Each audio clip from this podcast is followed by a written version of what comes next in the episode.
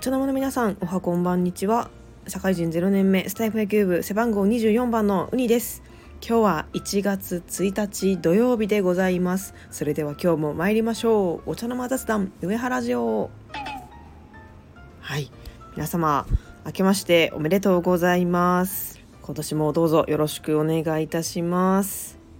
ということで、えー、2022年となりました。元日から聞いてくださりありがとうございます。ということで、ただいま私は12月28日から1月3日まで毎日配信頑張っております。本日のテーマはこちら。2022年の目標でございます。はい。いや、もう定番ですね。2022年。新年の抱負でございます。まあね、あのまだあの始まったばかりなので、こう一言でこれが豊富ですっていうよりかはこう短いスパンそして長いスパンで考えたそれぞれで目標を立てていきたいと思います。えまず、え前半その1月から3月までの目標はとりあえず学生生活を全うすることとします。はいまああのまずはね卒業終了しなければなりませんので、えー、そのための論文執筆ですとかね、えー、そちらは今月いっぱいは頑張りたいと思います。そして、えー、アルバイトの方もですね1月いっぱいでほとんどが終わりますのでそれもしっかりと全うしていきたいと思います。で、え3月ですね。まあ、その間あのお引越しとかいろいろあると思うんですけれどもまあ、遊びの面でも、えー、学生生活しっかり全うしていきたいと思います。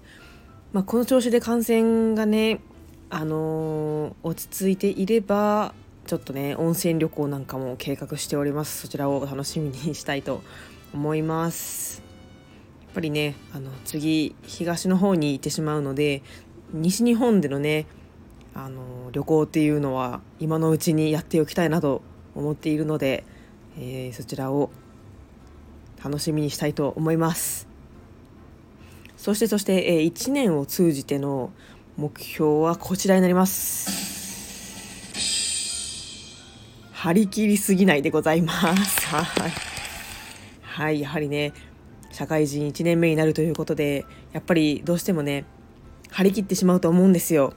例えるならねノートの最初のページめっちゃ字きれいに書くみたいなそういうことがあると思うんですけどやっぱそうするとやっぱちょっとね後で失速してしまったりですとかねこう周りの人にこう落差っていうイメージイメージ印象を与えてしまうかなと思うので、まあ、最初から結構落ち着いた行動をとるように心がけたいと思います。やはりですねまあ、今まで生きてきて思うのはやっぱり余裕っていうのが大事だなと思うのでもう最初から余裕ない余裕ないって言ってバタバタ張り切ってしまうとちょっと後で大変なことになると思うので、まあ、今のうちは心に余裕を持って、えー、淡々とこなしていきたいと思います。はい、もちろんねあの1年目なので吸収することがいっぱいあるのでそちらは手を抜かずにやっていきたいと思います。ということで皆様2022年もよろしくお願いいたします。